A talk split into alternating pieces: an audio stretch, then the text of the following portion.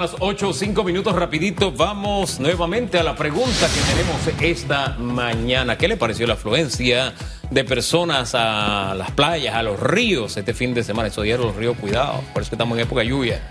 Pero en fin, este, ¿qué, ¿qué, impactó? ¿El mal tiempo, la situación económica, prudencia de las personas, miedo? ¿Qué, qué, qué, qué impactó en la, Se fueron a comer raspado. en la presencia o ausencia de... Óigame. Oye, ¿usted no vio cómo estaba ¿Qué? Veracruz?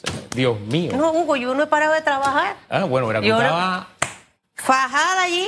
De eso se trata. Y alguien que mire, esto hay que reconocerlo para que no diga que, porque me voy un poco triste esta mañana. Ningún invitado me había hecho sentir tan mal. Él me ha hecho sentir como una verdadera bruja. ¿Quién? Nuestro invitado que Ah, viene. ah, ah, ah. Dice, ¿con qué bomba viene Susan? ¿Que qué as tengo de... Ya se parece al héroe nacional cuando habla conmigo. Eh, señor, Por algo lo hace. Por Señor- algo es el héroe. señor Pedro Miguel González, buenos días. Yo, mire, yo me emocioné tanto cuando vi que usted estaba hoy en el rundown. Y mire como usted que si tengo un as debajo de la... Ya se parece al Boris. ¿Que, ¿Con qué vienes? ¿Cómo está? Buen día. Gracias por haber viajado de Santa Fe, del lugar que se parece a Boquete, un poquito, para estar con nosotros esta mañana. ¿Cómo le va? Muy bien, Susan, Hugo, toda la teleaudiencia, gracias Bienvenido. por la entrevista. Óigame, señor Pedro Miguel, yo le digo Peter Michael en los bochinches, para que usted sepa. Cuando traigo bochinches suyos, yo digo Peter Michael, me gusta el Peter Michael. Y quiero empezar hablando un poquito del PRD, el partido que está ahorita mismo en, en el gobierno y que obviamente eh, ha, ha tenido un par de situaciones por allí eh, a lo largo de este año, de este primer año y meses de administración. ¿Cómo está realmente la relación partido-gobierno? ¿Esas fricciones de las que se han hablado mucho existen realmente o son un partido unido? Bueno, gracias por la pregunta, por la entrevista y por la pregunta, Susan. Mira, sí, el, PRD, uno de los de las principales premisas para lograr el triunfo en el año pasado fue su unidad. No la tuvimos en el 2009 ni en el 2014, lo que provocó dos derrotas consecutivas y ese tema sin duda es un tema resuelto. Lo que eh, ha generado especulación o, o mucha tensión dentro y fuera del partido es la novedosa situación que tenemos, contrario a lo que ocurrió con el gobierno del doctor Pérez Valladares y el de Martín Torrijos, en el sentido de que existe, como ocurrió en un inicio de nuestra organización hace más de 40 años, una dirección política con, un liderazgo diferenciado del liderazgo gubernamental. Y quizás eso es lo que ha generado una serie de situaciones incómodas eh, para el país, incómodas también para, para el partido y para el gobierno, porque eh, en el caso particular de la bancada de diputados, es una eh, instancia subordinada del partido, eh, ha habido pues una eh, conducción, si se quiere, más que desde el partido, desde el Ejecutivo, lo cual, eh, en el caso particular mío, lo he, lo he planteado en distintas ocasiones, es un error. Para que las cosas se pongan en su lugar hay que actuar de manera sinérgica, partido, gobierno, bancada de diputados y el resto de las bancadas, también la de los alcaldes y los representantes. Eh, sin embargo, es un- algo que se ha ido resolviendo poco a poco. Eh, es una curva de aprendizaje, si se quiere. Y ahora que estamos abocándonos a un diálogo nacional, la, la circunstancia obliga Claro. a hacer sinergia entre partido y gobierno, porque ya no se trata solamente de ponernos de acuerdo entre nosotros, se trata de ponernos de acuerdo con todos los sectores de la sociedad panameña. Si pudiera decirme cuál de estas palabras es la que en realidad en este momento podemos utilizar en lo que ocurre en el PRD, ¿cuál sería? Diferencias que es normal que existan hasta en una propia casa, eh, roces, eh, y mezclaría yo fricciones y añadiría el trabajo, pero no en equipo, cuando trabajamos distantes. O sea, ¿cuál de estas cuatro en realidad es lo que en este momento estamos viendo en el Partido Revolucionario Democrático? Yo, creo que eh, eh, das en el clavo cuando dices que es importante trabajar en equipo, mejorar el trabajo en equipo, lograr la sinergia que corresponde, que cada cosa esté en su lugar. Eh, utilizar los canales institucionales del partido para coordinar con las bancadas y con las instancias partidarias es fundamental. Eh, en una democracia existe la, la, separación de poderes que deben trabajar de manera coordinada, es cierto, pero la línea política a las estructuras del partido, entre ellas la bancada de diputados, debe surgir del partido. Como ocurrió en el pasado, nosotros tuvimos, eh, a mi juicio, las, más exitosas administraciones de estos últimos 30 años en los gobiernos del doctor Pérez Valladares y de Martín Torrijos, precisamente por esa sinergia que hubo entre el partido, el gobierno y nuestra bancada y nuestra representación en la Asamblea Nacional. Eso eh, es quizás lo que ha hecho falta y, poco a poco las cosas están eh, colocándose en su lugar ahí. Como te decía hace un rato, un proceso un poco lento. Creo que la pandemia también ha, obligado a, al acercamiento mucho más rápido y, y, estoy seguro que ahora, de cara al diálogo nacional, eh, es inminente la necesidad de hacer la mejor coordinación porque eh, para poder ponernos de acuerdo con el resto de los sectores de la sociedad, todas las fuerzas del gobierno debemos estar alineadas estratégicamente. Y Ahora, lo, lo, te contesto la pregunta de esa manera. Creo que lo que nos ha hecho falta eh, en estos 15 meses, si se quiere, un mejor trabajo en equipo. Les ha faltado un mejor trabajo en equipo. Y a propósito de equipo, usted dijo en algún momento, o lo escribió, ya no recuerdo muy bien, es tanta la información, que a la mejor jugadora del gobierno la habían sacado, sin hablarle o preguntarle al partido.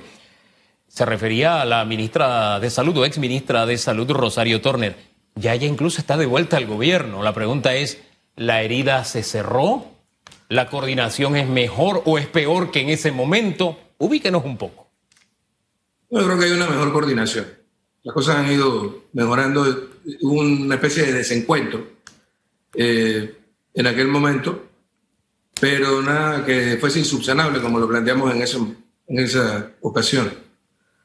Eh, eh, Rosario Turner, sin duda, una dirigente muy valiosa del partido, reconocida no solo dentro del partido, sino fuera del partido, en la sociedad panameña, y creo que tiene mucho que aportarle al país, y, y sin duda lo seguirá haciendo desde donde se encuentre. Ahora, usted plantea que la bancada es un ente subordinado al partido y que debe seguir las líneas del partido. La pregunta es, ¿no lo está haciendo?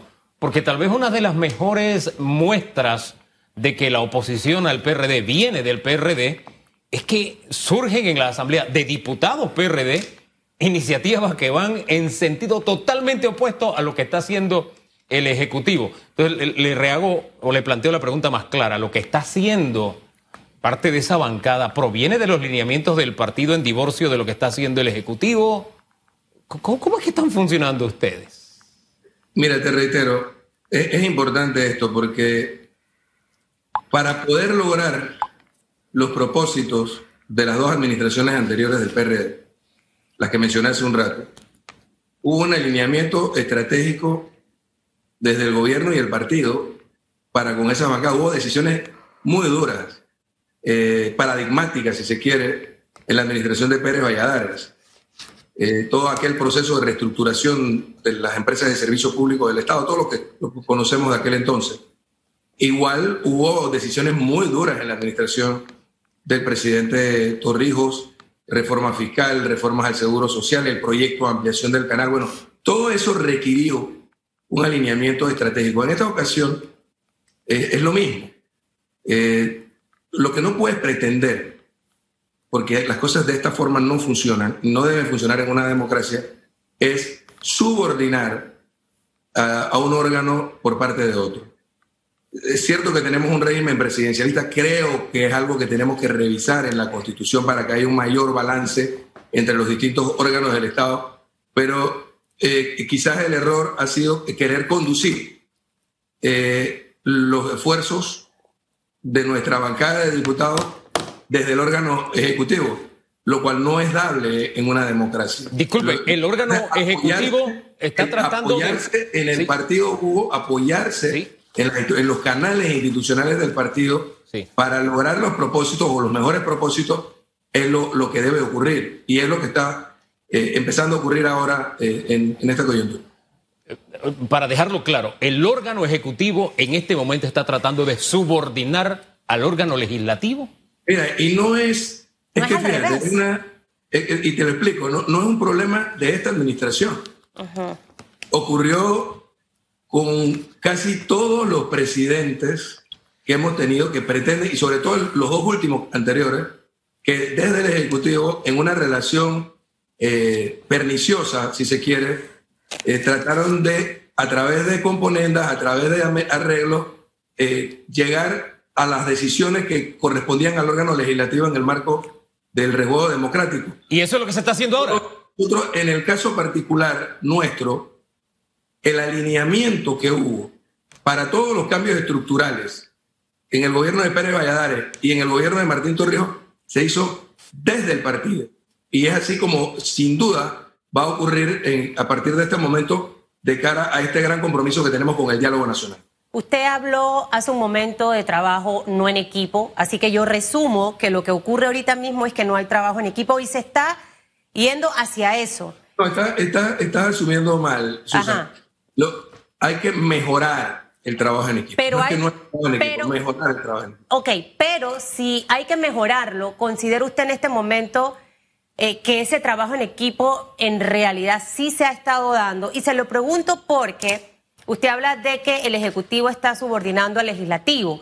Eh, para muchos eh, especialistas hay como dos PRDs andando, señor Pedro Miguel. Y se lo pregunto así directamente. Está el PRD que está en la presidencia, liderado por Laurentino Cortizo, y está el PRD que está en la Asamblea Nacional de Diputados. Eh, ante eso, ¿usted qué tendría que responder? Son dos PRDs, están midiendo fuerzas ¿Y qué le diría a esos sectores que han señalado que es la Asamblea la que quiere imponérsele al presidente de la República, Laurentino Cortizo? Bueno, eh, eh, como te decía hace un rato, en una democracia debe haber un balance entre los poderes del Estado. Y eh, hasta donde he escuchado del presidente Cortizo, él se encuentra satisfecho con la relación que tiene con la Asamblea Nacional en este momento. las propuestas que lleva el Ejecutivo han tenido viabilidad, eh, pero es probable, y es lo que te decía, que habría que mejorar, porque en algún momento hemos visto como individualidades dentro de nuestra propia bancada eh, han salido con, planteamientos que no necesariamente son los planteamientos eh, o una línea partidaria o, del equipo de gobierno, y la forma de alinear a, a, una bancada, ya sea de diputados, de alcaldes, de representantes, es utilizando los canales institucionales del partido y, creo que es ya lo que empieza a funcionar de, mejor manera en el, se, se, lo voy a poner más claro en un caso específico. El manejo que ha tenido el Ejecutivo con la banca ha sido, cuidemos la banca porque hay prácticamente un, hemos creado a través de estos 50 años un sistema que funciona, que no se ha visto afectado a través de otras crisis y a través de un entendimiento se ha logrado eh, tener una moratoria y un arreglo directo entre los bancos y los clientes prohijado con el Ejecutivo. Hay una propuesta PRD en la Asamblea. hay, una, propuesta. Desde el legislativo. Sí, para. para y el primero habló de moratoria en este país fue el legislativo, los diputados, para, muy renombradas de, nuestra bancada. Para hacerle la pregunta completa. Este, en la Asamblea hay una propuesta que rompe totalmente con ese esquema, con la estableciendo regulación de eh, intereses, de montos de interés y demás. ¿Esa es una propuesta del partido? ¿Es una propuesta aislada? ¿O usted qué piensa también de esta propuesta? Es una, propuesta, es una propuesta que entiendo responde a, la, visión legítima de un grupo de diputados en la Asamblea Nacional. Sin embargo, no es una propuesta del partido y entiendo tampoco que tiene nada que ver con, con la coordinación con el Ejecutivo. Eh, pero es la libertad que tienen también los diputados de generar propuestas. Tener viabilidad, en, el caso de un proyecto de ley, no solo requiere un consenso, tener la mayoría en la Asamblea Nacional. Para ello, primero habría que tener mayoría en la Asamblea Nacional y posteriormente un consenso, por lo menos con uno de los otros dos órganos del Estado, eh, con el Ejecutivo, que es quien, sanciona, y en el caso de que haya diferencia entre ambos, la Constitución establece los mecanismos, el, que dirime es el órgano judicial. En el caso de los recursos de inconstitucionalidad. Pero es, legítimo y, es parte de la democracia. o sea, ¿qué, qué ocurre? Eh, como todos lo hemos visto, todos hemos perdido en esta pandemia. Y el planteamiento que hacen algunos eh, diputados, y no solo diputados, sino también dirigentes de otros sectores sociales, es, bueno, ¿cuál es la cuota de sacrificio de ese sector? Que producto de la pandemia a nivel global ahora reciben eh, el financiamiento de afuera a más bajos intereses. Eh, la tasa LIBOR cayó, cayó la tasa Prime, y, sin embargo se mantienen los intereses a, los clientes en Panamá. Eh, no habría un, gesto de solidaridad de parte de la banca en reducir las tasas de intereses, dado que necesitamos reactivar la economía y es más, mucho más viable reactivarla si nosotros le ponemos las cosas más cómodas a los emprendedores panameños. O sea, es, todo un debate. Eh, decir que porque se plantea una propuesta como esta en la Asamblea Nacional se pretende destruir el sistema eh, financiero es algo totalmente, eh, es magnificar el, resultado de lo que pudiera ocurrir. Lo de destruir lo añadió usted. lo, de destruir lo añadió usted. De la Asamblea Nacional, con valentía, las propuestas que se hicieron de ley de moratoria y la presión ciudadana, es muy pro. La banca no tenía ninguna disposición y decía, si se da la ley de moratoria, colapse el sistema financiero. Y no ha ocurrido. Lo, de, destruir el sistema, lo de destruir el sistema, la claro, lo, lo añadió usted. Oiga, pero el tiempo se nos está acabando. Yo quisiera hablar de dos cositas antes de irnos. Uno, el diálogo nacional y otro, la contienda interna del PRD que viene pronto. Usted va por la reelección, ya conoce quién o quiénes serán sus contrincantes y el, y el peso específico que tienen políticamente hablando, sus contrincantes o el contrincante? Bueno, mira, nosotros tenemos que resolver primero los problemas del país, encaminar al país en una dirección correcta y ahora con el tema del diálogo, hablar sobre las disputas de liderazgos internos del partido, eh, no, no, no creo que sea lo mejor, ni sería lo mejor recibido tampoco por la sociedad panameña. Si estamos hablando de generar consenso eh, con otras fuerzas políticas y sociales de cara a establecer un nuevo orden de cosas en Panamá, eh, estar hablando de las disputas internas de los liderazgos no creo que sea lo más conveniente. ¿Pero usted por la reelección o no? Le voy a contestar de la siguiente manera, como lo he hecho en otras ocasiones.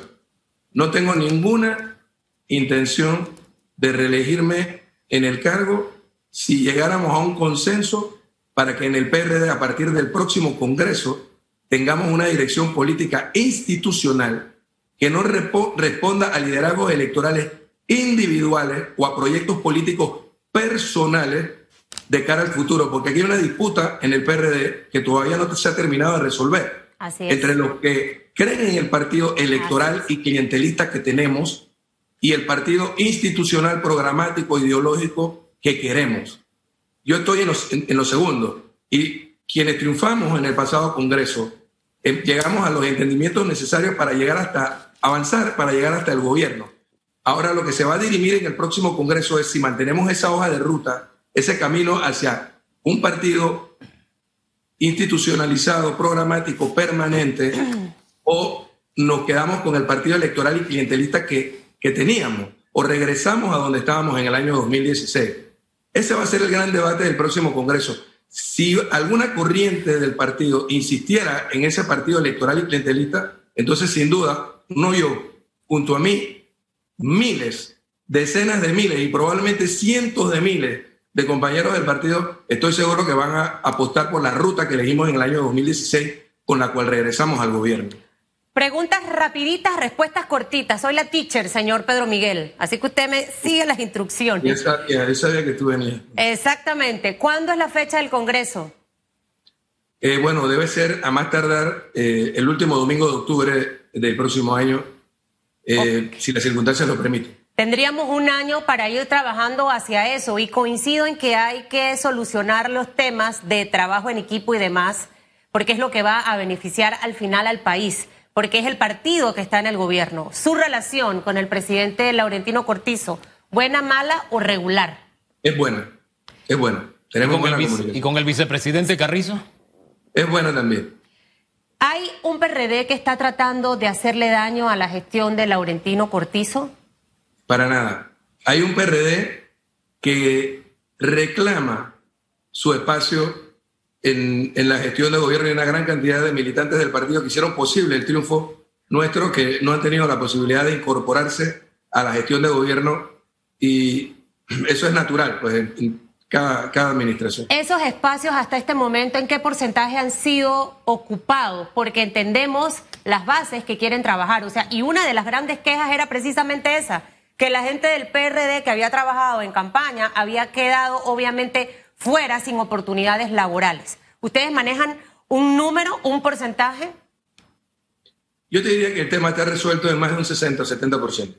Hablemos del el diálogo nacional. La oposición ha mm, tenido una reacción eh, prácticamente al unísono, que no hay un sentido de la urgencia del diálogo por parte del gobierno. Esto porque se les invitó para luego invitárseles eh, de cuándo probablemente va a iniciar el diálogo y que hay temas que no pueden esperar.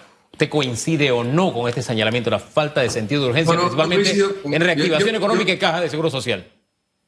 Mira, todos los dirigentes de los partidos políticos, cuando nos reunimos en los meses de marzo y junio, eh, con el presidente de la República, con su equipo de gobierno, planteamos la necesidad de caminar, salir de esta crisis entre todos. El diálogo es eso. Pero cuando yo escucho a algunos dirigentes de la oposición hablar desde los partidos políticos, eh, noto un altísimo tono de escepticismo. Y, yo creo que más bien debemos actuar eh, con mucho optimismo de cara a este gran diálogo nacional. la pandemia ha sido algo catastrófico, pero también nos ha permitido, no solo a los panameños, al mundo entero, tomar conciencia de que tenemos un modelo de desarrollo excluyente y necesitamos corregir las circunstancias en las cuales vivimos y para ello debemos ponernos de acuerdo entre todos. Entonces la pandemia también ha representado una gran oportunidad para acelerar, si se quiere, un proceso de transformación social que en el caso particular del PRD nos inspira, pero estamos seguros, la mayoría de los panameños estaríamos de, de acuerdo con tener mejores servicios públicos y con tener un Estado mucho más robusto que el que tenemos porque la pandemia nos encontró con un Estado debilitado en sus capacidades para poder afrontar retos como el que nos encontramos. El tiempo se acabó, pero me va a responder rapidito, eh, señor Pedro Miguel González. Un año y tres meses de este gobierno, ¿cómo lo ha hecho? ¿Bien, más o menos, o, mal? Bueno, yo pienso que ningún gobierno lo habría hecho mejor, ningún equipo de gobierno lo habría hecho mejor, eh, sobre todo en los primeros ocho meses de gobierno. La eh, pandemia. Finanzas públicas destruidas, y ya la economía se estaba recuperando entre enero y febrero. La, pandemia ha sido catastrófica para todos eh, y ningún gobierno tampoco ha enfrentado una situación como esta, pero estoy seguro que el partido, y Dios nos dio esa oportunidad, es que está más capacitado para dirigir un país en circunstancias como esta, sin duda es el nuestro que tiene el mayor talento. ¿Su relación con Benicio está bien? Muy buena relación. Hombre, se bien con todo el mundo, usted está bien con todo el mundo. Eh, Presidente, vicepresidente, Benicio. Bien. Con Benicio con Benicio, debo decirlo, con quien tuve muchísimas diferencias. Eh, eh, en alguna ocasión me aclaró por más de 25 años. Wow. De quizás 91 hasta el, hasta el 2016, eh, tengo quizás el, mejor momento en nuestra relación. Hombre. Ahí hay una historia en un libro. Sí. Wow, me tiene que enseñar después de 25 años. No, no, no, y, muchos podemos aprender, ¿no? Porque este momento del país lo que necesita es eso, que nos entendamos todos y que nos llevemos mejor que antes. Gracias, a pesar de la diferencia. Gracias, que tenga buen día. Vio que lo tratamos bien. Aquí no hay bombas ni debajo de la mesa. No, no, no. Susan, tú me das miedo. Hugo es duro, pero tú eres más dura que Hugo. Ay, padre. que tenga buen día. Bendiciones. Ay, qué mal. Pedro Miguel González. Vamos a la pregunta de redes, por favor. Vamos a algunas de las respuestas, rapidito. Redes sociales. Oiga, oiga, ustedes haciendo balance, evaluación de la presencia de gente en ríos, en playas. Algunas de sus respuestas están aquí. Momento diplomático. Me parece que no han cubierto todo el litoral porque la cantidad de detenidos fue sorprendente y los tranques y retenes desbordaron cualquiera imaginación. Dice Virgilio Vázquez, mal tiempo y situación económica ha impedido que varios panameños fueran a relajarse en ríos y playas. También comenta Luis Urtemate Boy, persecución ministerial con medidas absurdas e ilógicas. Comprobar aliento alcohólico a los asistentes. Me sentí como en Isliguana una vez que fui. Ahí no se puede derivar. No, no, y está muy bien. Eh, porque usted cuando se toma su por traguito, no, no, no, se olvida de algunas cositas. Si lo sabe hacer bien, no. Ah, no, que sabe. Por eso, por eso hay un límite establecido por ley para la convivencia. Eric Navarro dice, situación económica. Orlando Garuz, espero que la poca afluencia a las playas y ríos haya sido por el uso del sentido común. Playas y ríos estarán ahí siempre, la vida y la salud no. El COVID puede complicarse mucho y si uno no muere deja afectaciones serias e, e impredecibles en el organismo. Así es. Dice Vanessa Lee, pandemia está dejando más pobre. Pandemia está dejando más pobre al mundo entero. Esto es lo que quiere la élite y la sociedad lo está permitiendo flojito y aceptando. Cecilia dice, todavía hay personas conscientes que se cuidan y cuidan a su familia del COVID. Además, los retenes de proteger y servir y el MINSA lo estresan y no dejan disfrutar sanamente. Es verdad. A mí no me estresan los retenes, se lo digo con franqueza. Wigbeto Navarro dice, fuimos a playa, el Uberito, qué bien. Usted que preguntaba por Azuero, fueron el Uberito en las tablas. La concurrencia fue media, no estaba llena.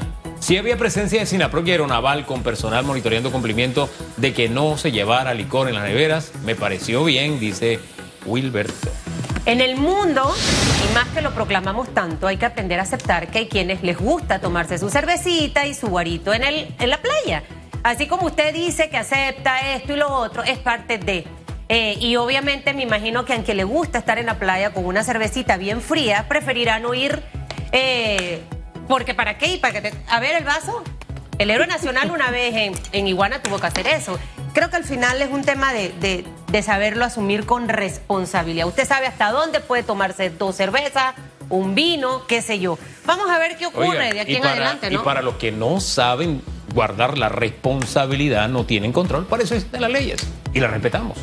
Ese es el equilibrio para la convivencia. Es, la ley existe precisamente para eso. Pero en fin, son las 8.31 minutos. Usted está esperando lo que viene. Mire, me quedé pensando, y los restaurantes que venden cervecita y eso, ahí hay golpe. 8.32 minutos. El hombre de la faja aparece sin la faja.